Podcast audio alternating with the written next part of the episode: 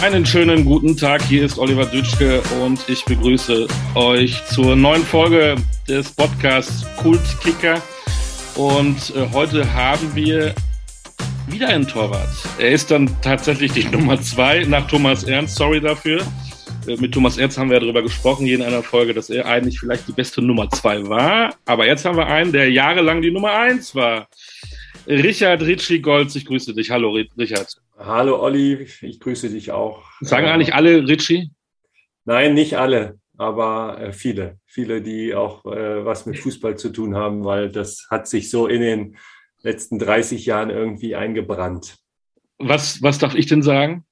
Das Du, du, bist völlig frei in deiner Wahl. Du kannst auch Herr Golds sagen. Herr Golds. wenn wir jetzt seriös sein wollen, aber das aber, wollen wir ja eigentlich gar nicht. Nein, eigentlich wollen wir es nicht, aber ähm, wir fliegen ja immer gerne über die Vita äh, des Protagonisten, aber ich muss ja jetzt eigentlich erstmal die Aktualität vorziehen. Ich habe eben geguckt in der Regionalliga Nord, Staffel Nord, da ist Tabellenletzter Altona 93.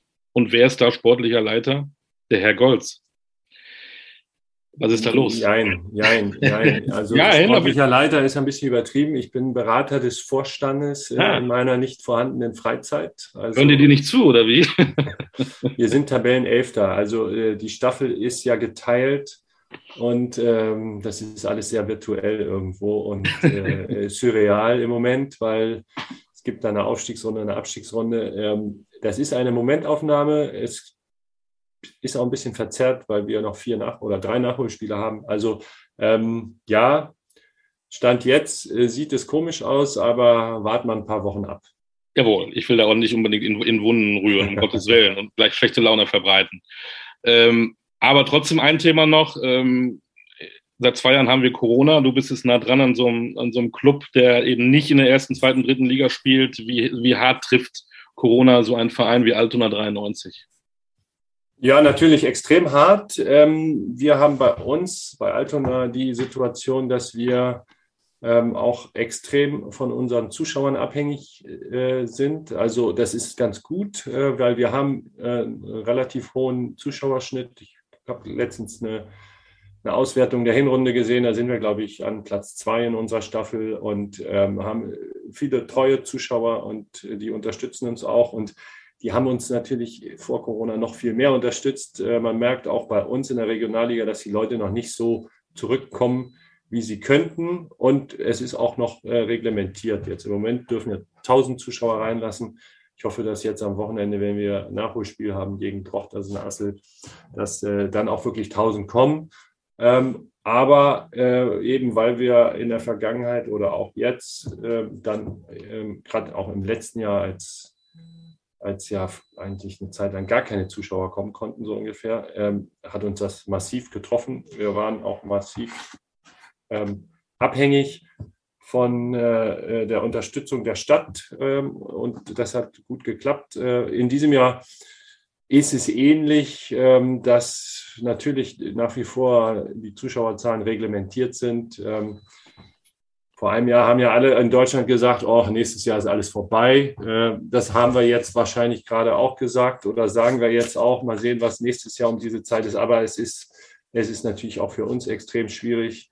Wir haben jetzt auch nicht so eine große Sponsorenschaft. Ähm, also wir sind dabei, das auszubauen, weiter auf breitere Füße zu stellen. Aber es äh, ist auch nicht so einfach in der Situation, neue Sponsoren zu generieren. Ähm, alle, äh, ja, alle, alle, die irgendwie was machen wollen, drängt es natürlich eher in den großen Fußball, weil man da mehr Sichtbarkeit hat. Und das ist äh, auf Regionalliganiveau auch viel Liebhaberei. Und da muss man auch Partner finden, die einfach äh, an die Sache glauben, die das toll finden, was wir machen.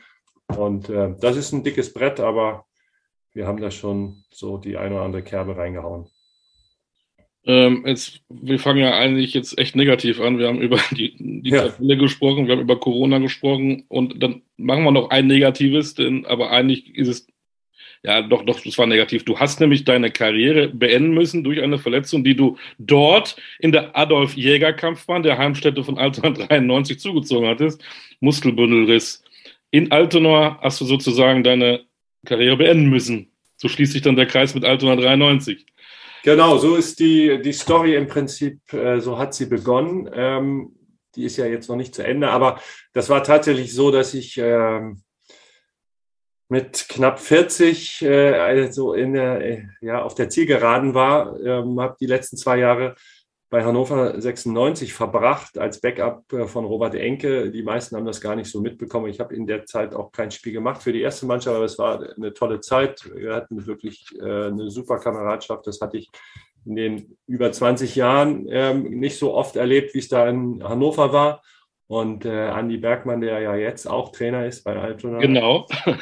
war damals Trainer der zweiten Mannschaft von Hannover und hat mich am Ende oder so im, im Frühjahr äh, gefragt, äh, als es darum ging, ähm, die Qualifikation für die neu zusammenzustellende Regionalliga. Es gab eine Regionalliga-Reform und man musste sich dann äh, nach bestimmten Kriterien qualifizieren. Ich glaube, man musste unter die ersten sechs kommen und das Ziel war irgendwie gefährdet und dann hat Andi mich gefragt, ob ich nicht die letzten Spiele in der zweiten Mannschaft machen könnte, um der Mannschaft ein bisschen Halt zu geben. Und das hat gut funktioniert. Im sechsten Spiel für die zweite Mannschaft äh, bin ich äh, dahin gelaufen, wo ich eigentlich 20 Jahre vorher nie hingerannt bin, kam ein langer Ball und zwei Meter vor der Eckfahne äh, wollte ich gerade, ja, ja, vor der Eckfahne auf der linken Seite, da ist heute immer noch ein Blutfleck, glaube ich, ähm, wollte ich äh, dann die Situation klären und äh, gerade eben zur Mördergrätsche ansetzen. Und dann schießt mir irgendjemand, ich weiß nicht, wo der gesessen hat, mit dem Gewehr hinten in den Oberschenkel rein. Ja. Also ich konnte dann, habe dann nur noch gedacht, okay, ich muss jetzt irgendwie versuchen, diese Situation zu unterbinden, den Angriff zu unterbinden, ohne eine rote Karte zu kriegen. Das war ja auch keine richtige äh, Torschance. Von daher, äh, ich habe dann tatsächlich, ich weiß gar nicht, ob ich den Ball gespielt habe. Ich habe auf jeden Fall den, den Gegenspieler nicht gespielt, aber wie das immer so war natürlich oder ist, hat er die Situation genutzt und ein großes Theater draus gemacht. Es gab dann Freistoß. Also ich habe die Situation geklärt, bin dann in den irgendwie reingefallen, weil ich ja nicht mehr richtig laufen konnte. Und äh, dann gab es gelbe Karte. Ich musste ausgewechselt werden. Das war dann, äh, das, damit war meine Karriere beendet. Das war jetzt nicht so schön, aber es war irgendwie andererseits im Nachhinein auch ähm, ja, back to the roots äh, an dieser ehrwürdigen Station. Und dieses Stadion ist ja schon, hat ja schon auch äh, Kultstatus äh, weit über Hamburg und Deutschlands Grenzen hinaus. Es kommen äh, zu jedem Spiel immer irgendwelche Groundhopper aus der ganzen Welt, jetzt mal übertrieben gesagt, aber zumindest aus ganz Europa. Es ist echt spannend zu sehen, was das für eine Anziehungskraft hat. Und ja, da habe ich dann ähm, meine Karriere wohl oder übel beendet und habe dann ein paar Jahre später, als ich ähm, im Rahmen meines äh, Masterstudiengangs diese Abschlussthese, also die Masterthese schreiben musste, ich überlegt, was nimmst du jetzt für ein Thema und äh, bin dann irgendwie wieder bei Altona gelandet und habe dann so eine Analyse über den Verein gemacht und wie man sich mit dem neuen oder mit dem Stadion neu aufstellen könnte. Und äh, so ist dann ein Kontakt zu Altona äh, entstanden, der nie auf, aufgehört hat. Und dann eben ein paar Jahre später haben wir uns mal unterhalten und so bin ich jetzt mit Andi dann da bei Altona gelandet. Und ähm, also äh, Andi ist ja unser Cheftrainer, macht es auch hauptamtlich und äh, mit, mit großer Freude und Engagement und so, wie man ihn kennt, äh, mit, mit Leib und Seele dabei, wie in der ersten Liga bei St. Pauli oder bei Hannover. Ähm, du merkst keinen Unterschied bei ihm das ist echt spannend zu sehen, wie er sich da reinbeißt und versucht, die Jungs besser zu machen. Wir, unser Konzept ist eben mit, mit jungen Talenten aus der Region, ähm, uns in der Regionalliga zu etablieren, mit, mit wirklich wenig Geld. Bis jetzt ist uns das noch nicht so gelungen, aber wenn du die einzelnen Spieler anguckst, siehst du echt, wie die Fortschritte machen und ja, vielleicht schaffen wir es. Also es ist, es ist, äh, es ist schwierig, aber wir haben, wir haben noch Chancen, definitiv. Ja, und ich mache das ja im Grunde nebenberuflich. Äh, ich bin in, in, im echten Leben bin ich Personalberater, also Neudeutsch sagt man Headhunter, besetze Fach- und Führungspositionen in Sportorganisationen. Also keine Spieler und Trainer, sondern ähm, alles, was ja, also in, in Führungspositionen sitzt, aber gar nicht mal unbedingt jetzt nur im, im, Fußball, Bundesliga oder so, sondern alles, was mit Sport zu tun hat, also Sportorganisationen, Verbände, Vereine in den verschiedensten ähm, Sportarten natürlich, äh, Handball, Basketball, Volleyball, Eishockey, ähm, Fahrradhersteller, Vermarkter, Ausrüster, also überall, wo Sport dran steht und es wird meinetwegen Geschäftsführer, Marketingleiter oder IT-Leiter gesucht. Solche Leute. Da kommt der Herr Golz ins Spiel. Dann komme ich um die Ecke, genau. Äh, hast du denn auch einen DFB-Präsidenten gesucht? ja, der wurde ja tatsächlich der letzte, der Fritz, ähm, Fritz Keller, den ich ja auch sehr gut aus Frankfurt, äh, aus Freiburg also, kenne. Ja. Äh, der wurde tatsächlich ja von der Personalberatungsagentur gesucht. Da habe ich dann auch gedacht, boah, wenn man also um Fritz Keller äh, zu finden, Personalberater, also ich freue mich ja, dass die, die Szene ja auch natürlich dadurch professioneller wird, aber ähm, ja, also fand ich gut, hätte ich auch gerne gehabt den Auftrag, aber das war ich nicht. das warst du nicht. Das war ich nicht. Es ist ja jetzt schon kurios mit, mit, mit unserem Gespräch äh, mit Richard Ritchie Golds, weil wir mit dem Karriereende angefangen haben. Jetzt müssen wir natürlich mal zurückspulen. Äh, ich glaube, das wissen die wenigstens. Du bist ein Berliner Junge, ein Berliner Göre, ne? Genau. In welchem äh, äh, Kiez, in welchem Viertel in Berlin bist du groß geworden? Ich bin äh, in Reinickendorf am nördlichen Stadtrand äh, groß geworden, habe bei Wacker 04 gespielt. Die in Wieso nicht bei den Reinickendorfer Füchsen?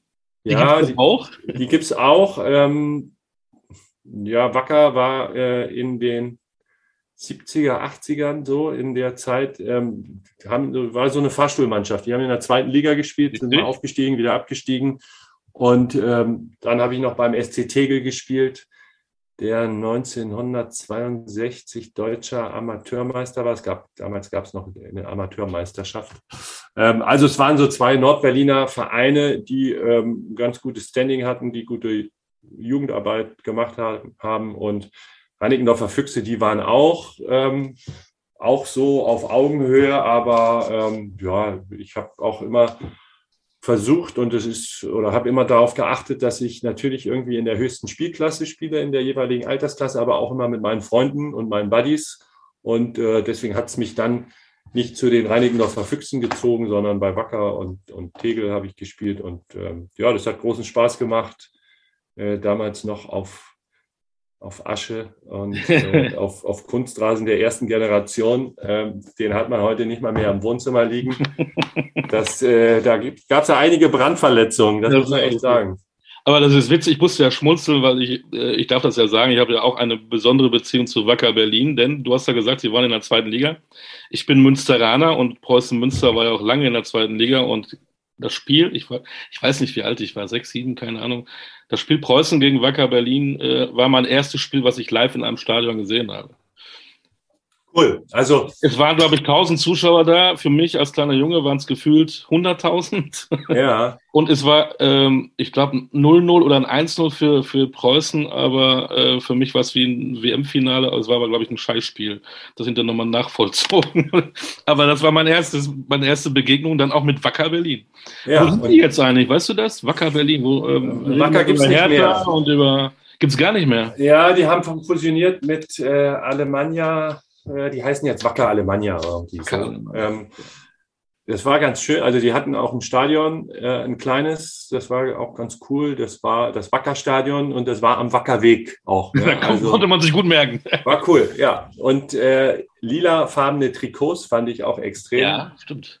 Extrem cool. Also äh, ja, hat, ist echt was Besonderes so ein lilanes Trikot. War, war Fußball von Anfang an deins? War das klar, ähm, auch in deinem Kiez, äh, hier wird Fußball gespielt oder du bist da, oder warst du damals schon groß? War vielleicht auch Basketball vielleicht ein Thema oder was anderes? Ja, äh, Fußball war immer ein Thema. Äh, es gab dann so eine Phase so mit 17, 5, oder nee, wie früher, 15. Ich war schon immer recht groß, so immer größer als die anderen. Ähm, Weißt du noch, wie groß du bei der Geburt warst? Du warst da dabei, du musst es ja wissen. War 1,94, aber äh, nicht viel kleiner.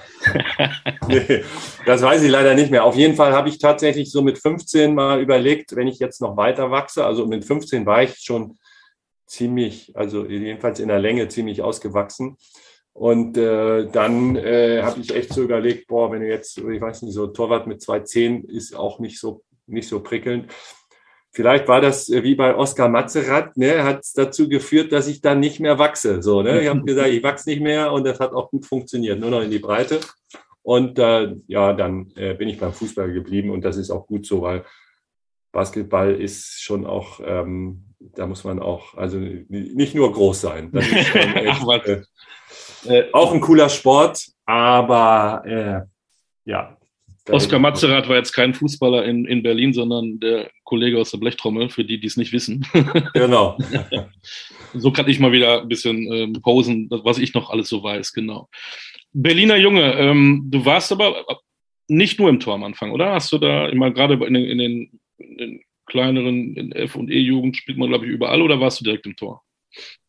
Ähm, ja, ich bin zum ersten Training gekommen irgendwann mal. Äh, da, da, war Hallentraining irgendwann im Winter bei Wacker und äh, ja, wie das immer so ist, war kein Torwart da. Haben sie gesagt, komm, geh doch mal ins Tor und da bin ich dann geblieben. Irgendwann später gab es mal eine Situation, wo ähm,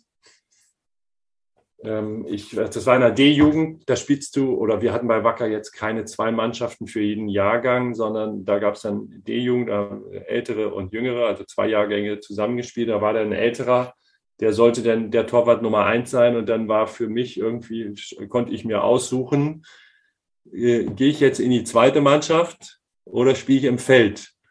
Und zweite Mannschaft hatte ich irgendwie keine Lust zu. Und dann habe ich gesagt, okay, spiele ich mal ein Jahr im Feld, war dann Vorstopper, wie das damals noch hieß, also so eine Art Innenverteidiger. Und äh, ja, das war okay, aber äh, hat, hat, äh, hatte dann nicht so den durchschlagenden Erfolg. Und dann habe ich ein Jahr später gesagt, okay, komm, spiele ich wieder im Tor und bin dann aber zu Tegel gegangen, weil die hatten das mitbekommen und haben sich gedacht, oh komm, ähm, der ist verschenkt im Feld, äh, willst du nicht bei uns in der C-Jugend dann ähm, in der weiß gar nicht, wie die Klasse hieß, aber äh, Tegel hatte dann eine Mannschaft in der höchsten Spielklasse, Landesliga, Verbandsliga, irgendwie so hießen die. Und äh, da war, nee, das war andersrum. Ich bin von Tegel zu Wacker gegangen, weil Wacker mit der. No, du warst bei Wacker, dann in Tegel, dann wieder bei Wacker und dann wieder genau. in Tegel. So und ich bin dann wieder zu Wacker gegangen, weil die mit der C-Jugend äh, in der höchsten Klasse gespielt haben. Und da bin ich nämlich als Jüngerer, also ich bin als D-Jugendspieler, habe dann in der C-Jugend gespielt, habe ein ein, ein Jahrgang sozusagen über. Also das fand ich dann extrem reizvoll, nachdem ich vorher ein Jahr im Feld gespielt habe. Also war schon, da hat man mal gesehen, was Wacker auch für einen Weitblick hat. So, ne? Natürlich. ja. Wann hast du denn gemerkt oder, oder wurdest du angesprochen, dass da Leute waren, äh, die gemerkt haben, der, der kleine Richard, der Talent, weil du bist ja dann äh, 85 äh, zum großen HSV gewechselt mit jungen 17. Genau. Ähm, ja, ich habe hab, ähm, von vom ersten Moment an dann auch ähm, seit der C-Jugend auch dann in der, in der Berliner Auswahl gespielt und dann bist du ja auch überregional immer unterwegs. Da gibt es dann so Turniere und da, ähm, das hatte natürlich alles nicht die Dimension, die es heute hat, ähm, aber es gab natürlich schon hier und da dann ähm, ja Vereine, die da geguckt haben, um dann auch mal äh, Jungs von ja, aus Berlin zum Beispiel äh, nach Westdeutschland, wie man damals gesagt hatte, zu holen. Da, in Berlin stand ja die Mauer noch.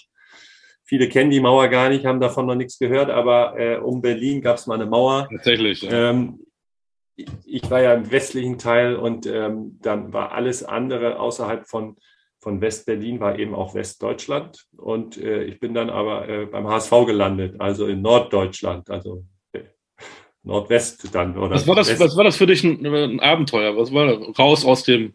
Ja, total. Total. Also mein damaliger lange, Trainer. Lange nachgedacht, als du dieses Angebot bekommen hast? Oder komischerweise hast, ja. Auch, auch, auch, gezittert und, uh, jetzt äh, muss ich Flügge werden von zu Hause weg. Ja, komischerweise ja. Ich äh, war zu dem Zeitpunkt aber wieder bei Tegel. Ähm, und ja, mein, klar. Äh, also, wie gesagt, ich habe ja immer geguckt, dass ich mit meinen Freunden zusammenspiele und dann immer in der höchsten Klasse.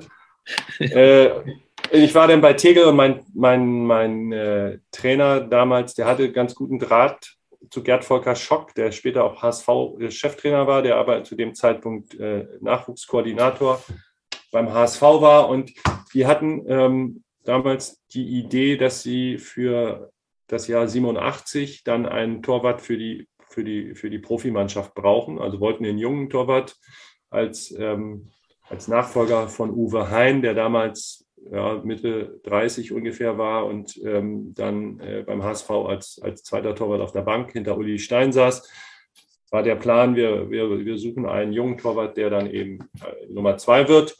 Und ähm, ja, mit, der, mit dem Hintergrund haben sie mich angesprochen, hat mich ähm, Gerd Volker Schock angesprochen, der halt mit unserem Jugendtrainer irgendwie verbandelt war, befreundet über noch eine andere Ecke und so. Also der eine kennt den und der andere fragt, den kennst du nicht ein und dann sagt er, ja, hier gibt es in Berlin gibt's einen interessanten Torwart und so bin ich dann, äh, hatte ich dann, äh, ja, habe mir das auch in Hamburg alles angeguckt, äh, fand es extrem spannend auch, habe aber ja, zwei Wochen gebraucht mit der Entscheidung.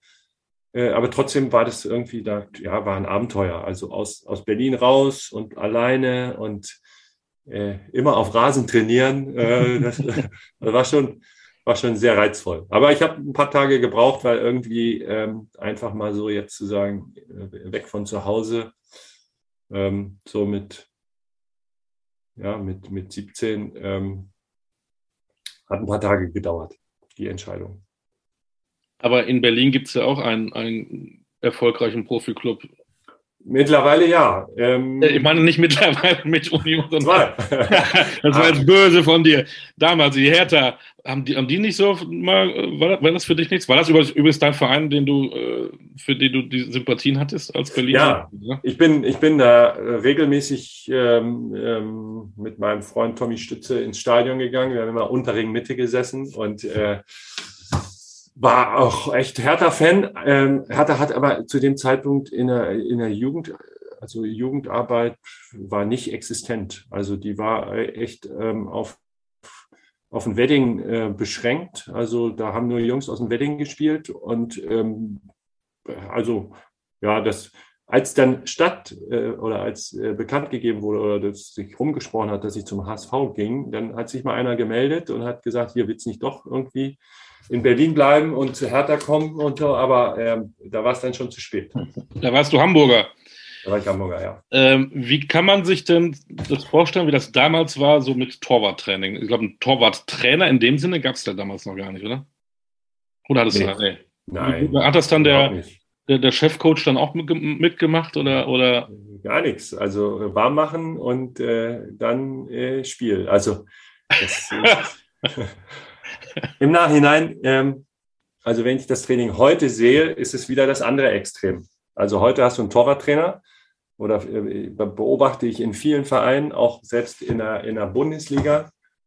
Aber egal, in dem Moment, wo du einen Torwarttrainer hast, hast du auch immer scheinbar als Cheftrainer die Verpflichtung, den so viel wie möglich zu beschäftigen. Und dementsprechend äh, macht der Torwarttrainer mit dem Torwart oder mit den Tor, Sparten äh, trainiert er, wenn du, weiß ich, 90 Minuten Training hast, dann trainiert er mit denen gefühlt 85. Und dann machen die zum Schluss fünf Minuten Abschlussspiel.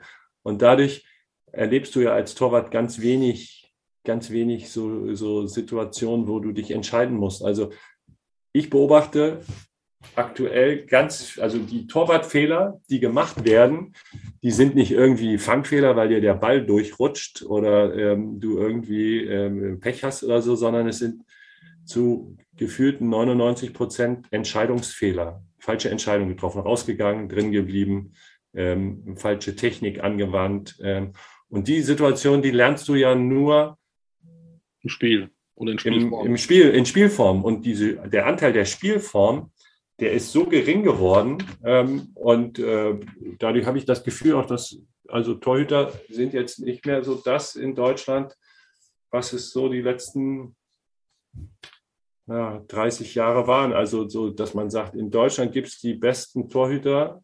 Äh, in der Form ist das nicht mehr. Also es gibt immer nach wie vor sehr gute, die sind aber auch alle ähnlich und ähm, ja, ich glaube, das hängt einfach da, also man, man muss das Torwarttraining wieder ein bisschen, ein bisschen, also die sind, sind mir zu sehr Einzelkämpfer geworden in, im Trainingsalltag. Ähm, ich wollte es eigentlich hinterher fragen, aber jetzt, wo wir bei Torhütern in Deutschland sind, was sind denn deine Top 3? Ja, Manuel Neuer, der, der, Neuer, Gerstegen und Trapp, sind das die drei oder hast du dann eine andere Reihenfolge? Ähm, also Neuer und danach kommt, ja, es gibt eigentlich nur Neuer, weil Neuer eben auch noch sozusagen, das ist der, der auch noch einen größeren Aktionsradius hat. Der traut sich auch noch zu Flanken zu gehen. Die meisten stehen auf der Linie und hoffen, dass sie dann den Ball halten. Also dieses, diese, diese Raumverteidigung, ähm, die ist ja sehr rudimentär geworden. Also es geht nur noch darum, äh, auf der Linie Bälle zu halten. Und also ich könnte da jetzt stundenlang drüber philosophieren. Mhm. Äh, dazu kommt ja auch noch das Abwehrverhalten der, der Verteidiger, hat sich auch verändert. Also es ist sehr komplex geworden, aber also ja, im Grunde gibt es Neuer und der Rest ist ähnlich, mhm. muss ich echt sagen. Und weltweit? Weltweit finde ich, ähm, ich bin ja äh, in meiner äh, Karriere als Torwarttrainer äh, habe ich ja auch eine Episode gehabt mit Christoph Daum bei der Nationalmannschaft von Rumänien. Das nimmst du mir vorweg, ja, genau. genau, äh, ich mache jetzt ich mach einfach mal. Ich spring jetzt mal, ist doch egal. Ich spring mal. Aber wenn du mich nach Torhütern fragst und da ist einer, den hat niemand auf dem Schirm, also der ist vielleicht nicht Weltklasse, aber äh, Tata Rusano spielt aktuell beim AC Mailand, war vorher ähm, äh, bei Olympique Lyon, hat gespielt beim AC Florenz, also alles Top-Vereine, ist auch ungefähr 1,96 äh, groß, wiegt ungefähr 78 Kilo, also echt äh, in, in Spinnenmann. Mhm. Ja. Aber ähm, ich, ich, ich, war so beeindruckt von dem, super athletisch, also total austrainiert, äh, super professionell, ein guter Typ auch, kann Fußball spielen, obwohl du das mit den dünnen Beinen gar nicht dir vorstellen kannst und ist, hat auch eine wahnsinnige Nervenstärke dabei. Ich bin da hingekommen, habe mir, also als ich angefangen habe in Rumänien, äh, da war er verletzt. Und dann war die Frage, kann er wieder spielen? Zum nächsten Länderspiel habe ich mir ein Spiel angeguckt in Florenz und saß im Stadion und habe gedacht, ey, so kannst du doch bitte nicht spielen, geht nicht. Aber der hat das durchgezogen mit einer, also so wie man es manchmal jetzt beim HSV sieht, auch wenn, die, wenn der Torwart dann so vertikal im 16er den Innenverteidiger anspielt und so. so das funktioniert nicht immer, ähm, machen viele Vereine jetzt auch, aber bei dem hat das funktioniert. Der hat, der hat äh, mit denen Fußball gespielt, das war echt eine absolute Freude. Ist jetzt Nummer zwei in Mailand, aber er ist jetzt auch so Mitte 30. Also wie gesagt, ein wahnsinnig guter Torwart, der völlig unterm Radar äh, international okay, geflogen ist. Vielleicht ist er nicht Weltklasse, aber mhm. der hat mich beeindruckt. Und dann, äh, wenn wir bei Italien sind, finde ich Donnarumma auch extrem gut, weil der eben auch in diese italienische Schule, die ist noch, ähm, die gehen noch dahin, wo es weh tut, muss man wirklich sagen. Die schmeißen sich ins Getümmel. Das machen unsere Jungs nicht mehr. Die, nicht umsonst hat Buffon, ich glaube, ist er noch aktiv, immer noch mit 43 in Ja, ich glaube ja. Oder hört er jetzt auf? Ich weiß es gar nicht, aber der, der hört, glaube ich, nie auf. Nee. Es sei denn, er sprintet mal äh, die, in, die, in, die, in die Ecke zur Eckfahne und holt sich einen Muskelbündelriss. Aber solange ja. er in der Adolf-Jäger-Kampfbahn auftaucht, äh, sollte das genau. ja zu finden sein. Äh, auch, wir springen auch wieder, wenn du, wenn du Fußball guckst, bei dir auf dem Sofa, guckst du immer auf das Torwartspiel oder kannst ja. du das ausblenden? Ja, das kommt natürlich immer auf die Perspektive und den Bildausschnitt an, aber ich gucke natürlich immer, und das Schöne ist ja, wenn du dann irgendwie ein Abo hast, äh, kannst du ja auch äh, dieses, also es, du bist ja nicht mehr auf, auf das Live-Bild äh, ähm, angewiesen, kannst ja auch mal zurückspulen. Und äh, mhm. ich, ich gucke immer, wo hat er gestanden, hätte er anders stehen können. Also Torwart ist immer der erste Blick von mir, definitiv. So ein bisschen so ein Torwart-Nerd auch heute noch, darf man das sagen?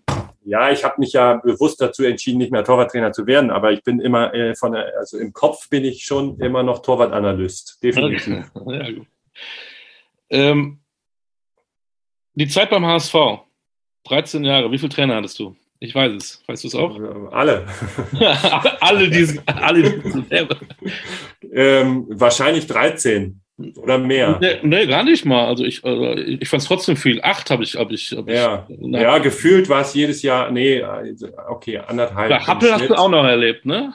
Ja, Happel habe ich erlebt, da war ich eben noch A-Jugend und Amateur-Torwart, konnte ich, ich, ich habe so in den Ferien immer mal mittrainieren äh, dürfen und ähm, den habe ich auch erlebt, der war klasse, ja. Er war, ähm, Warum war der klasse? Ja, der hatte natürlich, der war ja, er hatte schon einen besonderen Humor ähm, du wusstest immer nicht so genau, äh, darfst du überhaupt mit ihm sprechen. Also der war jetzt nicht von oben herab, aber der hatte eine wahnsinnig natürliche Autorität und das hast du ja auch gemerkt, Spieler wie, wie Dietmar Jakobs oder Manfred Kaltz oder Uli Stein, die hätten im Leben nicht irgendwie mal gesagt, ey Trainer, was soll denn das hier? Oder spinnst du eigentlich? Oder äh, so was, was heute vielleicht öfter mal vorkommt, äh, dass da mal einer nachfragt. Niemals im Leben hätte einer gefragt, äh, Trainer, warum spiele ich ihn nicht? Also ähm, ja, also ähm, und der hat ja auch revolutionär oder zumindest ähm, für die Zeit auch eben schon Viererkette eingeführt in Hamburg und all solche Sachen. Also die haben ähm, auch auf, aufgrund ihres ähm, ja, taktischen Vorteils ja eine richtig große Zeit gehabt beim HSV. Und ähm, ich habe dann immer mal mittrainiert oder dann gab es auch so Freundschaftsspiele in der Woche, wo ich dann eben auch hin und wieder spielen durfte und so. Also das war toll. Das war, also war, hat echt Spaß gemacht. Du hattest ja noch so die Herren Pagelsdorf, Magath, Müllmann, Cordes und so weiter und so weiter. Wer von denen hat sich denn am meisten auch mit dem Torwartspiel beschäftigt? Sprich auch mit dem Torwart, wo du dich auch gut aufgehoben gefühlt hast. Wie gesagt, da gab es doch noch keine Torwarttrainer, die jetzt. Keiner. Keiner. Doch, also mein letzter Trainer beim HSV war Frank Pagelsdorf und äh, der hat tatsächlich dann auch immer mal selber gemeint, dass er äh, ein paar Bälle noch aufs Tor schießen äh, muss. Ähm, eher, weil er Bock hatte, glaube ich, äh, zu schießen und ein bisschen zu kicken. Äh, das war ja kein richtiges Torwarttraining, eben so ein paar Bälle in die Hände schießen, aber im Grunde warst du dankbar für jeden, der das getan hat, äh, weil eben zwischendurch gab es mal Rudi Kargus, der war Torwarttrainer. Ähm, der hat dann ähm, aber aufgehört, weil er eben auch gesundheitlich das nicht mehr machen konnte. Aber so richtig Torwarttraining war in der Zeit beim HSV nicht, nicht so richtig angesagt. Den ersten Torwarttrainer hatte ich mit 30 Jahren beim Sportclub Freiburg. Das war Carsten Neitzel, der später dann auch nochmal Cheftrainer war in Bochum und hier und da. Und der war noch, also der war Co-Trainer, der war noch Trainer der zweiten Mannschaft und der war Torwarttrainer. Also, ähm, dass er nicht auch noch den Bus gefahren hat, ist echt eine Sensation. Aber also der hat es gut gemacht, weil der hat auch immer natürlich gefragt, was können wir machen und hat sich so äh, total da reingebissen in, in die Materie, aber trotzdem ist es halt ein Unterschied, ob du mit einem Torwart, der das auch noch mehr verinnerlicht hat, trainierst oder ob äh, mit einem angelernten Co-Trainer. Über zwei Spiele müssen wir noch mal reden. Die werden ja auch, wenn man äh, über dich recherchiert, immer genannt. Das ist einmal ähm, der 28. Juli 1987. Äh, alle erinnern sich daran, Du gerade nicht. 87 muss das erste Bundesligaspiel gewesen sein. Nee, Oder aha, eine Woche vorher. Das, das, war der Supercup. Äh, ah, Hamburger ja. Trifft auf den FC Bayern und natürlich im Fokus. Du hast ihn eben genannt, Uli Stein, der mal eben kurz äh, seine Fähigkeiten als Boxer ja. Leuten äh, kundtat und den berühmten Wegmann mal eben niederstreckte. Und dann durfte der wieder der kleine Richard Golz in der 87. Minute tatsächlich äh, zwischen die Pfosten. Das war dein erstes so, ich sag mal, richtiges Profispiel im Mittelpunkt. Hast du noch Erinnerungen? Wie war das auf einmal? Äh, weil alle reden da ja über Uli Stein, aber du hast ja auch Berechtigung in dieser Geschichte aufzutauchen. Ja, ja, ich hab, kann mich eigentlich genau oder sehr gut daran erinnern. Das war, die ganze Situation war schon schwierig. Also die, die Stimmung war gereizt in der Mannschaft. Ähm, das war nämlich kurz nachdem Ernst Happel aufgehört hat. Und äh, Günther Netzer war ja vorher auch Manager, also so zwei absolute Persönlichkeiten, die den Verein verlassen haben. Felix Magath wurde Manager und ähm, neuer Trainer Josip Skobla, der jetzt ähm, irgendwie, ja, auch ein bisschen, klar, dem Deutsch jetzt nicht so mächtig war, dass alle immer alles verstanden haben und äh, Umbruch in der Mannschaft und alles gereizt und dann wenn man Uli Stein kennt, weiß man, das kann schon mal passieren dann irgendwie in so einer Situation, ähm, dass er dann äh, reflexartig den, war ja nicht, also es war, also es, ich glaube, zwei Minuten später hat es auch nicht mehr wehgetan, wenn überhaupt, aber es war, äh, macht man natürlich nicht. Macht man nicht, nein. Nein, ich habe aber die Szene beobachtet und habe so gedacht, äh, eigentlich müsste ich mich jetzt mal anziehen, weil Ja, das ist ja gut. Dann haben wir lange diskutiert. Ich habe letztens mal so einen Clip gesehen. Das hat ja Minuten gedauert, weil dann kamen die Mitspieler und haben gesagt: Ey, Shiri, was, was hast du denn da gesehen? So ungefähr geht doch gar nicht. Und minutenlang diskutiert und dann hatte ich halt Zeit, mich fertig zu machen und dann waren es ja nur noch drei Minuten oder so. Ja. Spaßig. Und das andere Spiel, ähm, 17. April 1996, neun Jahre später, Wir mhm. haben eben darüber gesprochen, dass der Herr Golz mal auch Innenverteidiger oder Schrägstrich Vorstopper war. In einem Spiel gegen Hansa Rostock ja. warst du Stürmer. Ja. Völlig kurios. Das war völlig kurios. Ähm, Felix Magath.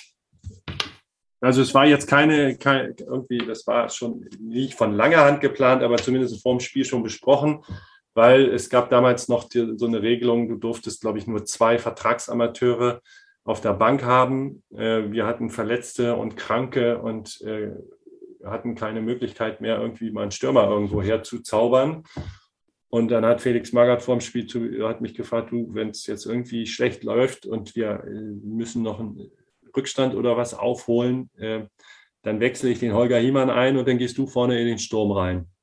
Es war, glaube ich, auch so eine leichte Form des Protestes gegen den DFB, weil die Regelung ja eigentlich keinen Sinn gemacht hat. Ja. Ob jetzt einer Vertragsamateur ist oder nicht, warum soll er nicht spielen können? Und äh, ja, da habe ich gesagt, okay, ab, ja, habe jetzt nicht irgendwie so konkret schon im Kopf gehabt, naja, wir haben da sowieso keine Chance gegen Hansa, wir müssen das aufholen. Also ich habe gedacht, ja, ja, machen wir, wird schon nicht eintreten. Und dann, dann hatten wir, hat Hermann Reger noch so ein Trikot, hat mein Trikot dann, äh, ist, ich musste ja irgendwie dieselbe ja, Farbe wieder. Torwarttrikot rumrennen. Ja, ja, ich musste ja, also ich hatte ja ein Torwarttrikot vorher und es musste ja im Grunde meine Nummer auf ein Feldspielertrikot und dann wurde ein Trikot von einem anderen mit, mit Tape überklebt, dass ich dann die Eins da hinten drauf habe und bin mit der Eins in den Sturm gegangen. Ist schon, äh, ist schon besonders, das stimmt. Wo ist Aber, das Trikot? Wo ist das Trikot? Im ja, das ist eine gute Frage. Es ist doch ein, ein, ein, ein, ein Relikt für das Deutsche Fußballmuseum eigentlich. Ja, das stimmt.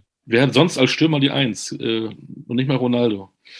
Nee, das stimmt. Aber ein Tor hast du nicht gemacht. Nein, es war noch, ich weiß gar nicht, wie lange das war, eine Viertelstunde vielleicht gefühlt. Und gab eine Situation, da hätte ich vielleicht mit ein bisschen Näschen den Fuß daran kriegen können, aber ähm, am Ende, äh, ja, hat, hat doch einiges gefehlt. Das waren zwei kuriose Spiele. Ähm, an welches Spiel, das nicht von den beiden, sondern im Allgemeinen, erinnerst du dich sofort, wenn du an deine Zeit beim HSV denkst, positiv, aber auch negativ, wo du denkst, boah, da war ich so schlecht und es war so ein Scheißspiel. Gibt es so zwei Spiele, die du positiv und negativ so ein bisschen beleuchten kannst?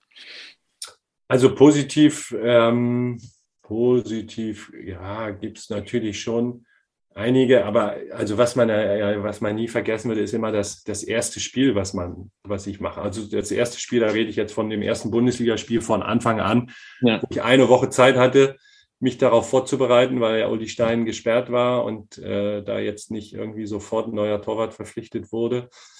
Äh, so, wenn du dann eine Woche als 19-Jähriger ähm, so daran denkst, okay, nächsten Samstag, so am Anfang der Woche, am Montag, alles noch okay und bist im Training und mit jedem Trainingstag mehr denkst du dann so, okay, jetzt wird es langsam ernst. Am Abend äh, vorm Spiel ähm, hatte ich eine Massage noch bei Hermann Rieger, unserem Masseur oder unserer guten Seele mhm. damals. Masseur ist zu wenig gesagt. Und der fragte mich dann, willst du, brauchst du was zum Schlafen? Irgendwie Schlaftablette. Und dann habe ich gesagt, nee, lass mal. Also, so schlimm war es jetzt nicht, aber da, also in der einen Woche gehen ja schon eine ganze Menge Gedanken durch den Kopf. Deswegen ist das erste Spiel immer, äh, immer, äh, wird immer ja. eingebrannt bleiben. Zumal dann Toni Schumacher, auch so eine Ikone, auf der anderen Seite bei Schalke 04 im Tor stand, der gerade aus der Türkei wieder zurückkam. Der hat ja so ein so eine Episode im Ausland in der Türkei, kam zurück zu Schalke mit großem Brimborium und dann gewinnen wir das Spiel 5-2, nachdem es zur Halbzeit 0-0 stand. Also das war äh, ein echtes Spektakel. Also und von daher, das, das vergesse ich natürlich nicht. Und dann gibt es natürlich immer mal Spiele, wo du irgendwie abgeschlachtet wirst und eine Packung gekriegt hast und äh, so eine Zeit lang sind wir nach München gefahren und ähm, also nicht nur jetzt, das war damals auch schon, gab es dann irgendwie vier, fünf, einmal sogar sechs. Ähm, und ähm, da ist sicherlich äh, negativ zu nennen in der Zeit, als Frank Pagelsdorf, also meinem letzten Jahr Trainer war, hat am Anfang der Saison Jörg Butt, der neu äh, zum HSV kam, mit Pagelsdorf zusammen, war dann die Nummer eins und in der Winterpause, weil es nicht so richtig lief, meinte dann Frank Pagelsdorf nochmal äh, den Torwart wechseln zu müssen. Also was natürlich ja für mich irgendwie eine neue Chance bedeutete. Aber wir haben dann im ersten Spiel nach der Winterpause in München gespielt und haben nach gefühlt, ich glaube, es waren, äh, also es war noch in der ersten Spielminute gleich das 1-0 gekriegt und ähm, nach dem Spiel hat er dann wieder zurückgewechselt und das war dann spätestens für mich auch der Moment, wo ich gesagt habe, okay, jetzt muss ich auch mal über Vereinswechsel nachdenken. Äh, zumal in der Winterpause hatte ich, hatte ich ein, zwei spannende tatsächliche Anfragen. Und dann äh, war es ähm, so, dass dann Pagelsdorf gesagt hat, nee, oder der Verein, äh, du spielst ja jetzt zum ersten Spiel. Ähm, also wir können dich jetzt, wir wollen dich nicht abgeben, können wir nicht. Und dann haben sie aber, habe ich aber das Spiel nicht mehr gemacht und der Transfer hat sich dadurch zerschlagen. Das war natürlich oh, ziemlich ärgerlich, weil das war echt. Äh, ja, sag mal. Tottenham, also Tottenham uh. Hotspur. Hot, Hotspur. Hotspur. Trainer war damals ähm, Christian Groß aus der Schweiz. Äh, die wollten mich, also zumindest gab es Kontakt, wie konkret, weiß ich nicht, aber es hatte sich dann zerschlagen, weil der HSV gesagt hat, nee, geht nicht. Und äh, das wäre schon extrem cool gewesen. Im Nachhinein sagt man immer, oh, für irgendwas war es immer gut. Ich bin dann in Freiburg gelandet. Äh, äh, zur neuen auch, auch für dich wie Ausland, ne? Also Schwarzwald von, von, ja. von oben rechts nach unten links sozusagen auf der Deutschlandkarte. Aber das war im Jahr, also es war wirklich eine extrem schöne Zeit. Und ähm, so, wenn ich jetzt im Nachhinein die Wahl hätte, würde ich sagen, war, es, war, es war gut und richtig und schön, dass ich in Freiburg gelandet bin. Also auch wenn London echt cool gewesen wäre. Ja, das wäre jetzt die Frage gewesen. Du hast einmal da was auf dem, auf dem, auf dem Tisch liegen, Tottenham Hotspur und dann SC Freiburg, der ist da, glaube ich, aufgestiegen in dem Jahr.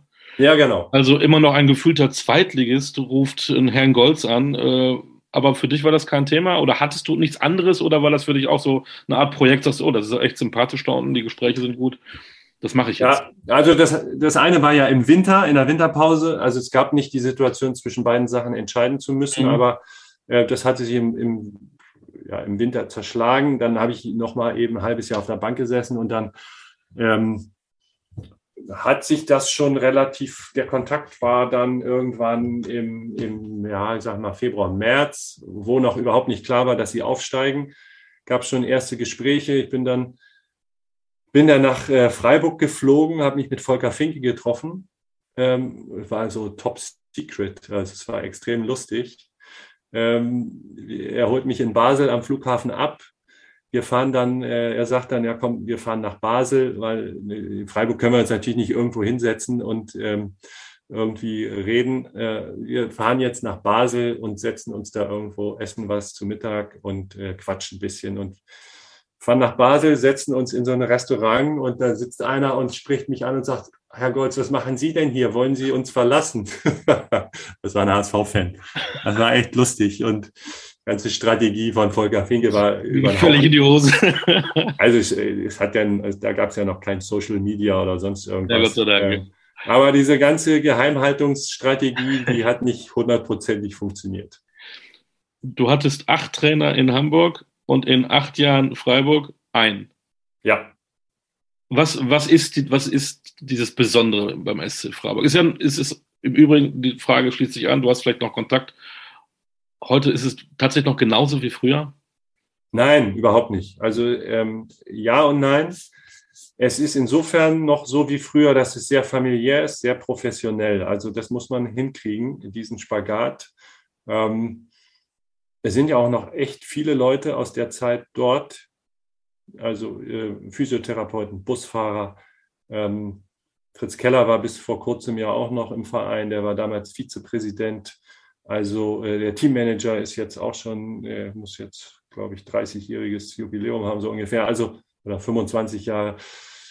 Äh, viele Leute, die lange da sind, die echt mal lochen müssen, die gut sind, äh, aber auch äh, anpacken. Also alle echt hands-on total. Also da gibt es keinen Wasserkopf irgendwie, dass, dass zu viele Leute nicht wissen, was sie machen sollen, sondern jeder hat seine Aufgabe, weiß, was von ihm erwartet wird. Es ist aber total familiär, also ähm, wirklich ein guter Umgang. Und ähm, als ich äh, dann nach äh, Freiburg gefahren bin, äh, als ich unterschrieben habe, war Pressekonferenz und dann kommt mir Fritz Keller entgegen auf der Treppe und sagt, weiß gar nicht, warum er mich gesiezt hat, so wie du vorhin. Herr Gold. Herr Gold. Herr Gold. Wir freuen uns, dass Sie da sind. Und das, das, das hat, also das, so ein Satz, der, der so viel bewirkt auch und so viel aussagt einfach auch über den Verein. Okay. Und emotional für dich war das ja auch, ähm, also jetzt nicht als, als Nummer eins, sondern ähm, für den ganzen Verein Achterbahn, ne? Mal UEFA Cup, dann wieder abgestiegen, dann wieder aufgestiegen. Das war schon äh, emotional richtig äh, spannende acht Jahre. Ja, das war total spannend. Äh, schade natürlich, dass wir ähm, auch das eine oder andere Mal abgestiegen sind. Das ließ sich oder lässt sich ja nie, also wenn, du jetzt an Schalke denkst, äh, das hätte ja auch keiner gedacht. In Freiburg ist es eingepreist. Oder sagen wir mal so, gehört es, ähm, gehört es auch natürlich dazu, dass du mal absteigen kannst, weil du nicht die großen Mittel hattest. Ähm, jetzt muss man mal sehen mit dem neuen Stadion, wie sie es jetzt hinkriegen, ob, ob du ein Verein wirst, ähnlich. Ich, also ich sehe Freiburg so ein bisschen auf dem Weg wie Gladbach, so eine in die Kategorie zu kommen. Und wenn sie das schaffen, wäre das natürlich toll. Jetzt mal das, das Jahr, vielleicht ist das Jahr dies, also ist dieses Jahr vielleicht auch mal wieder ein Ausreißer nach oben. Ausreißer nach oben bedeutete in der Vergangenheit immer man so UEFA Cup oder wie, wie heißt die Euroleague. Mhm. Und jetzt ist der Ausreißer nach oben möglicherweise Champions League. Ähm, das ist natürlich schon toll, aber das darf man jetzt auch nicht überbewerten in diesem Moment. Aber wir sind gut im Rennen und die planen so, wenn sie jetzt die, die Liga halten, haben sie ihr Ziel erreicht und können wieder planen für die neue Saison. Also das ist toll, aber es hat sich insofern viel verändert in Freiburg. Ähm, Christian Streich und Volker Finke sind als Trainer überhaupt nicht zu vergleichen miteinander. Ähm, beide haben natürlich extrem viel Erfolg. Äh, Volker Finke war jemand, der hat äh, ein, ein, gutes Auge gehabt für, die, für Talente, für junge Spieler und hat dann einfach, hat die auf den Platz gestellt und hat sie machen lassen. So, ne? Also ähm, Christian Streich ist einer, der, der sehr akribisch äh, jeden, jeden Laufweg äh, coacht und jeden Meter äh, sagt, äh, also äh, der geht anders an heran, äh, hat auch hat auch ein ganz anderes Team. Ähm, da sind heute jetzt auch zwei, drei ja. Co-Trainer. Es war damals anders, aber ähm, also Finke hat, ist so laissez-faire auch, ne? lass ihn mal machen im Rahmen des Vorgegebenen, aber ähm, beides führt zum Erfolg. Deswegen, also es gibt ja, es gibt ja auch nicht den einen erfolgreichen Trainertyp, sondern jeder hat so seine eigene, seine eigene Art und Weise. Und ähm, ja, so war das eben, war ich so mit meinen 30, als ich nach Freiburg kam, auch so ein bisschen der Herbergsvater, der sich um die, um die vielen jungen äh, Spieler auch ein bisschen, äh, also der, der auch so eben von dem erwartet wurde, dass er auch äh, eine Führungsrolle ähm, einnimmt. Die hast du eingenommen und du warst ja da sehr beliebt. Im Millenniumjahr 2000 wurdest du in Freiburg Sportler des Jahres. Das ist ja auch, auch wenn es jetzt nicht Berlin ist, aber auch eine, eine, eine kleine Metropole im Schwarzwald. Ja, das war natürlich eine schöne Bestätigung. Ähm, und ich muss auch im, im Nachhinein sagen, dass ich da wirklich auch in Freiburg so relativ über, über lange Zeit auch echt konstant gute Leistung gebracht habe. Und deswegen auch so ein bisschen Fan, äh, Fanliebling da gewesen bist, ne? Ja, ich glaube, ähm, was natürlich auch eine Rolle spielt, ist so, also ich bin da ja nicht hingekommen äh, als der, der große äh, Zampano. Der große Zampano vom HSV, der den Jungs jetzt mal erzählt und auch den Leuten, wie Fußball geht. So, ne? Also ich glaube, dass ich da relativ bodenständig oder überhaupt relativ bodenständig bin und ähm, das, ja, das, das bin mit, dem Fahrrad zum Training gefahren, nicht weil die Leute das wollten, sondern weil es einfach praktisch war. Und äh, so soll ich, also so, so normale Sachen. Habe aber auch, habe aber auch, was Volker Finke wiederum nicht so gut fand, hatte auch ein, ein, ein Cayenne zum Beispiel so, ne? Aber äh, wenn du da, kommt immer drauf an, wie du, wie du auftrittst. Kannst dicke mhm. Hose machen, auch mit dem Smart äh, und kannst aber auch bodenständig im Porsche sitzen. Ähm, du hast parallel deiner, deiner Profikarriere auch studiert. Ähm, war das easy machbar, weil viel Zeit oder war das auch doof, weil die anderen haben dann zusammen gesessen äh, und du, oh, ich muss jetzt noch aufs Zimmer, ich muss noch ein bisschen mal was lernen? Ja, also während, wenn du mit der Mannschaft unterwegs bist, dann hast du nicht so die Ruhe dafür. Also wenn du, wenn du, wenn du studierst, dann machst du das irgendwie abends, wenn du zu Hause bist, aber nicht, nicht im Trainingslager oder vorm, vorm Auswärtsspiel oder so. Klar kannst du im Zug mal irgendwie ein bisschen was lesen. Ähm, aber es ist, es ist schon möglich, auch was zu machen. Ähm, man muss sich die Zeit auch einfach nehmen. Natürlich kann man wunderbar nach dem Training jeden Tag mit den Jungs äh, Mittagessen gehen, Kaffee trinken und ähm, Zeit ist einfach da, definitiv. Die muss man sich halt nehmen. Ich habe am Anfang, also so mit irgendwie Anfang 20, habe ich den ersten Versuch unternommen, Wirtschaftswissenschaften an der Fernuni zu studieren. Ja, da habe ich zwei Scheine gemacht, weil ich da nicht die Disziplin hatte und auch nicht so, äh, da fiel mir immer was anderes ein, was ich machen könnte. Habe dann einen Schein in Buchhaltung und glaube einen irgendwie EDV oder also, also nicht der Rede wert. Ähm, und deswegen äh, ein paar Jahre später, wenn du dann vielleicht auch schon ein bisschen mehr an, an später denkst, äh, hat es besser funktioniert. Ab wann hast du dich damit beschäftigt, was du nach der Karriere machen willst? Ähm, ja, eigentlich permanent. Gesagt, also, der Ritchie ist auch so ein bisschen intellektueller Typ. Das meine ich jetzt auch absolut positiv. Ja, Gab es ja, vielleicht auch zu wenige, aber irgendwann hast du wahrscheinlich gedacht, bleibe ich im Fußball, was mache ich? Du hast nebenbei äh, studiert noch weiterhin. Ähm, ab wann ja. hattest du die Gedanken und wo wolltest du damals hin? Also ich meine, intellektuell bist du im Fußball ja schon, wenn du ein Buch irgendwie in der Tasche hast. Ähm, deswegen wird man da auch ganz schnell überschätzt. Ich würde mich jetzt auch nicht als intellektuell bezeichnen, aber ich habe immer, ich sagen wir mal so, ich bin immer schon interessiert für alle möglichen Dinge gewesen und habe dann mal dies und jenes ausprobiert, weil es mich interessiert hat. Habe mal ein Praktikum gemacht bei, bei Radio 107 in Hamburg. Da war Rollo Fuhrmann. Äh, ähm, der bei Sky ja dann auch lange Jahre war, der, der hat, hat sich um mich gekümmert, hat mich da unter die Fittiche genommen. Ähm, ich habe dann, als ich in Hannover war zum Beispiel, in meinen letzten beiden Jahren habe ich äh, zu Christian Hochstetter, der damals Manager war, gesagt, du, ähm, ihr braucht mir jetzt kein Geld dafür geben, aber ich habe einfach mal Lust zu gucken, wie es Torwarttraining, lass mich doch das Torwarttraining in der A-Jugend machen. Und dann hat er gesagt, hier super, mach doch. Und dann habe ich ja auch ein paar Jahre als Torwarttrainer gearbeitet. Also ich habe immer irgendwie, ich habe immer viele Dinge interessiert. Und dann habe ich aber auch irgendwann gesagt, so jetzt will ich aber auch nicht mehr, also Spieler und, und, und Trainer oder Torwarttrainer, ähm, so jetzt will ich mal gucken, was gibt es sonst noch im Sport, außer, außer jetzt so Trainingsklamotten anzuziehen. Und deswegen habe ich ja dann auch nochmal ähm, berufsbegleitend, als ich dann Trainer war im Nachwuchs, angefangen zu studieren, um eben jetzt nochmal zu ja, den, den, den Schritt ins Business zu wagen. Und äh, da bin ich gelandet, da bin ich sehr froh drüber. Es macht großen Spaß. Und ähm, ja, so. Jetzt kommen wir ja schon fast zum Ende. Ähm, du hast es ja tatsächlich dann zu Hertha geschafft. Luhukai hat dich da geholt, ne? Als ja. Trainer. Und wie kam das dann zustande? Du hattest ja äh, eben schon mal angesprochen mit, mit Rumänien. Äh, Torwarttrainer kurz vor der WM äh, bei Christoph Daum. Das ist auch ein schönes Abenteuer gewesen. Ja, aber es war weniger abenteuerlich, als es jetzt vielleicht ja. aussieht. Ähm, Christoph Daum wurde verpflichtet als Trainer und ähm, dann äh, ja, wollten die ja die Qualifikation für die WM in Russland spielen und er war auf der Suche nach einem Torwarttrainer und hat dann auch Kontakt über den DFB äh, gesucht und hat da mal gefragt hier und weil ich auch eben zum DFB einen ganz guten Draht hatte, zu Jörg Daniel auch, äh, und in dem Moment, gerade, ähm, ja, es war so die Phase, als ich äh, bei Hertha aufgehört habe. Also Luhukai hat mich ja geholt. Dann wurde Jos Luhukai ähm, verabschiedet, beurlaubt, wie wir auch immer, rausgeschmissen. Und dann habe, äh, das war im, im Frühjahr und ich habe die Saison noch zu Ende gemacht, weil dann Paul Dardai auch seinen rumänischen Landsmann, äh, seinen ungarischen, ungarischen Landsmann äh, geholt hat. Und dann war auch der Moment, wo ich auch gesagt habe, okay, passt auch in meine Planung.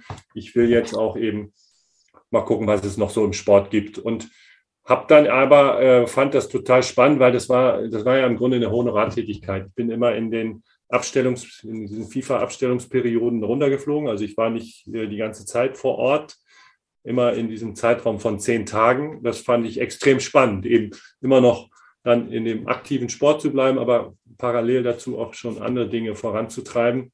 Und äh, ja, wie gesagt, der Kontakt entstand über den DFB, weil du musst auch jemanden finden, der eben, der eben Zeit hat. Und äh, diese, also diese Konstellation fand ich so gut, das hätte ich auch, hätte ich auch wunderbar gerne weitergemacht, aber wir haben uns nicht für die WM qualifiziert.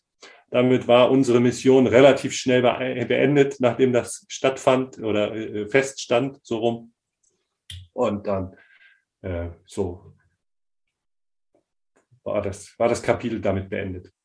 Schade. Aber es war total spannend, weil das, ähm, ich habe da extrem nette Menschen kennengelernt. Äh, die Rumänen sind ja im Grunde ähnlich wie die Italiener auch so, ne? also durch die räumliche Nähe natürlich romanische Sprache und ähm, sehr emotional, äh, sehr freundlich, offen, äh, ein bisschen verspielt auch, äh, haben gute Fußballer, hatten ja auch eine, eine goldene Generation äh, mit Hatsch und äh, noch ein paar anderen Jungs. Äh, da sind sie leider im Moment nicht, ähm, sind aber auch, glaube ich, auf einem guten Weg. Also haben einen guten Präsidenten, der viele Dinge vorantreibt und eben diese ganzen Leute kennenzulernen, wie die an das Thema rangehen und wie sie versuchen auch ähm, das Stück für Stück zu professionalisieren. War auch spannend zu sehen und auch da hier und da sich mit denen auszutauschen. Wie macht ihr das in Deutschland und so? Also es war eine extrem spannende Zeit. Ich habe das extrem genossen. Es hat mir großen Spaß gemacht, habe auch immer noch Kontakt zu dem einen oder anderen äh, Spieler. Und äh, als die Rumänen letztens in, in Hamburg zum Länderspiel waren, haben wir uns da auch dann ähm, im Rahmen der pandemischen Maßnahmen auch getroffen. Also ähm, ich habe das sehr genossen. Jetzt hast du ja schon gesagt, dass du ähm, nicht mehr unbedingt die kurzen Hosen und, und die Fußballschuhe anziehen wolltest und ein bisschen mehr in, in, in, ins Wirtschaftsbusiness reingegangen bist. Trotzdem spielt äh, das Thema Torwart bei euch in der Familie noch eine große Rolle. Denn der Sohnemann ist in den Fußstapfen getreten von äh, Herrn Golz. Ja. Der, der Jakob spielt immerhin Regionalliga, diesen Tabellenführer im, äh, im Westen bei Rot-Weiß Essen. Genau. Das Komische ist ja, der Sohn von Thomas Ernst, den wir letztes Mal hatten, auch, ist das Licht, das, äh, der spielt ja auch äh, beim VfL Bochum äh, im, im, im Westen. Ist das so genetisch, wenn man einen Sohn hat als Torwart, dass dann auch Torwart werden muss? Ist das naturbedingt? Oder? Nee, überhaupt nicht. Er wollte eigentlich auch eher äh, oder hat auch lange Zeit im Feld gespielt. Ähm, hat dann aber irgendwann gemerkt, dass er das im Tor vielleicht besser kann. Und äh, ich habe da äh, wirklich äh, alles andere als Druck äh, oder aktiv in die Richtung äh, gearbeitet. Ähm, das, das hat sich so ergeben. Also er hat hat natürlich auch gerne Fußball gespielt, in Freiburg auch schon. Ähm, beim Postian, also F, äh, bei dem, nicht beim Sportclub, sondern eine, eine, ein, ein Platz weiter gab es äh, auch einen, einen, tollen Verein, da hat er angefangen und dann äh, ja, hat sich das so entwickelt einfach. Also völlig, völlig ohne, ohne da irgendwie Einfluss zu nehmen und ähm, ja, ich, äh, ich bin sehr gespannt. Also ist dann nach Essen gegangen. Christian Titz hat ihn geholt, der ihn aus Hamburg kannte. Und äh, dann hat er auch echt eine, eine, Menge Spiele gemacht. Dann ist Christian Titz leider auch wieder verabschiedet worden, wie das so leider ist. Jetzt erfolgreich in Magdeburg, ja. Genau. Und äh, ja, seitdem kämpft er darum, wieder ins Tor zu kommen. Ähm, Essen ist auf einem guten Weg jetzt in die dritte Liga. Und dann mal sehen, was, was jetzt, äh, also wir haben es noch nicht geschafft, aber sind Erster in der Tabelle. Unter normalen Umständen müssen sie auch Erster werden, weil sie mit Abstand die beste Mannschaft haben. Aber das, äh, das reicht nicht immer. Und äh, jetzt haben sie einen guten Start gehabt aus der Winterpause. Ich hoffe, dass das so bleibt. Und, ich nicht, ja. weil ich hoffe ja, dass Preußen Münster dann noch verbindet.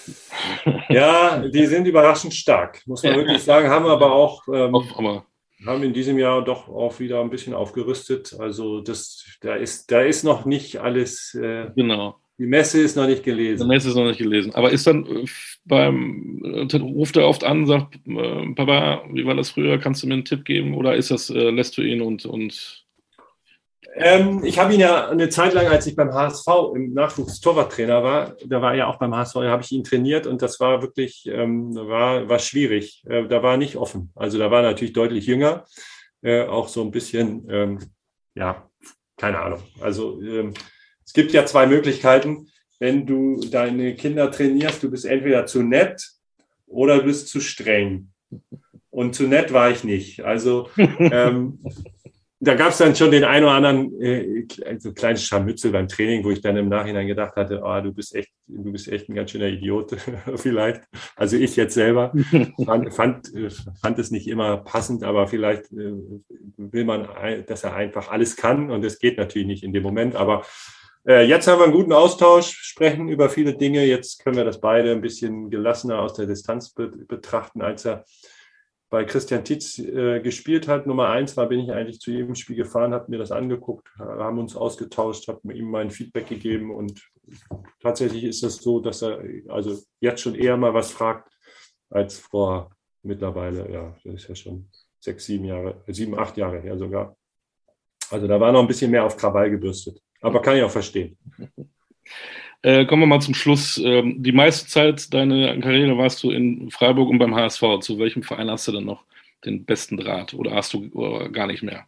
Doch, ich habe, also ich kann wirklich mit, äh, mit äh, Fug und Recht behaupten, dass ich zu beiden Vereinen äh, noch einen guten Draht habe. Also zum einen natürlich aus der räumlichen Nähe. Ähm, die zweite Mannschaft vom HSV spielt ja auch in der Regionalliga. Mit Altona spielen wir gegen die, haben gegen die gespielt. Ähm, und der ein oder andere Funktionär wohnt hier von mir um die Ecke, den, immer, den trifft man immer mal auf dem Markt äh, zum Kaffee oder so. Also ich habe zum HSV einen sehr guten Draht und nach Freiburg auch, weil eben viele Leute noch da sind aus meiner Zeit. Und wenn es nicht so weit wäre, würde ich auch öfter mal dahin fahren. Aber ähm, jetzt hat der Sportclub auch vor zwei Jahren oder mittlerweile drei Jahren sogar auch gesagt, wir wollen mal die, die Traditionsmannschaft wieder beleben. Und äh, wenn es irgendwie passt, spiele ich da gerne mit und bin dann ein, zwei Tage dort. Und ja, dadurch habe ich da auch noch wirklich einen, einen guten Draht hin und ja, das macht Spaß.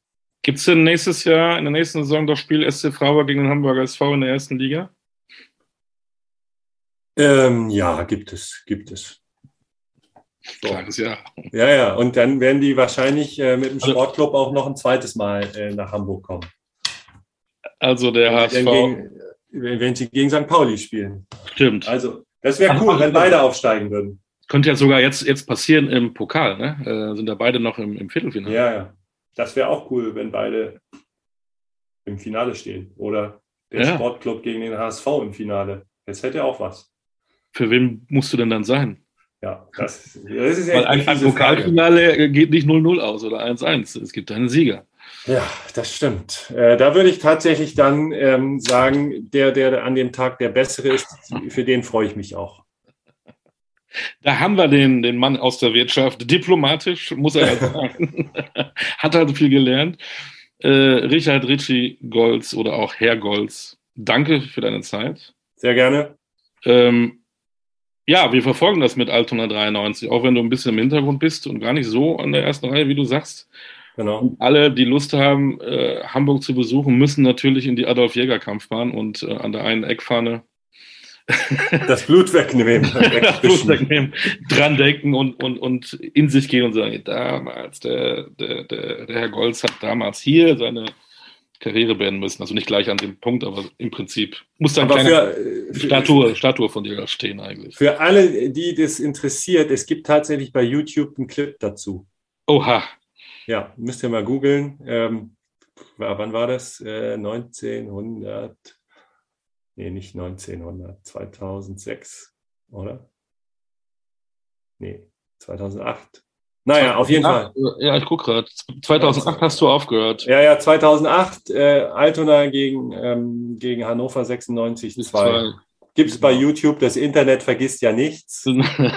da könnt ihr, also es ist, ja. Es ist Andere gucken sich die tollsten Paraden oder die tollsten Tore an ja. und wir gucken, wie hat sich äh, Richard Golz verletzt. Also es ist nicht super HD, aber man kann so ein bisschen äh, was sehen. Ja, das werden wir gleich tun. Okay. Äh, bleib gesund, viel Erfolg äh, in deiner Tätigkeit in der Wirtschaft, aber auch als äh, versteckter sportlicher Leiter bei Altona 93. Vielleicht gibt es auch mal ein Derby äh, in höheren Ligen gegen St. Pauli HSV, wer weiß das schon. Genau. Pass auf dich auf, danke für deine Zeit. Sehr gerne, danke dir. Äh, bleib auch gesund und ähm, ja, bis die Tage. Bis die Tage. Das okay. war Podcast Kultkicker mit Herrn Holz oder auch Ritchie genannt. Richard Golz, Dankeschön für die Zeit und in 14 Tagen hören wir uns wieder zur nächsten Ausgabe vom Podcast Kultkicker. Alles Gute, bis dann.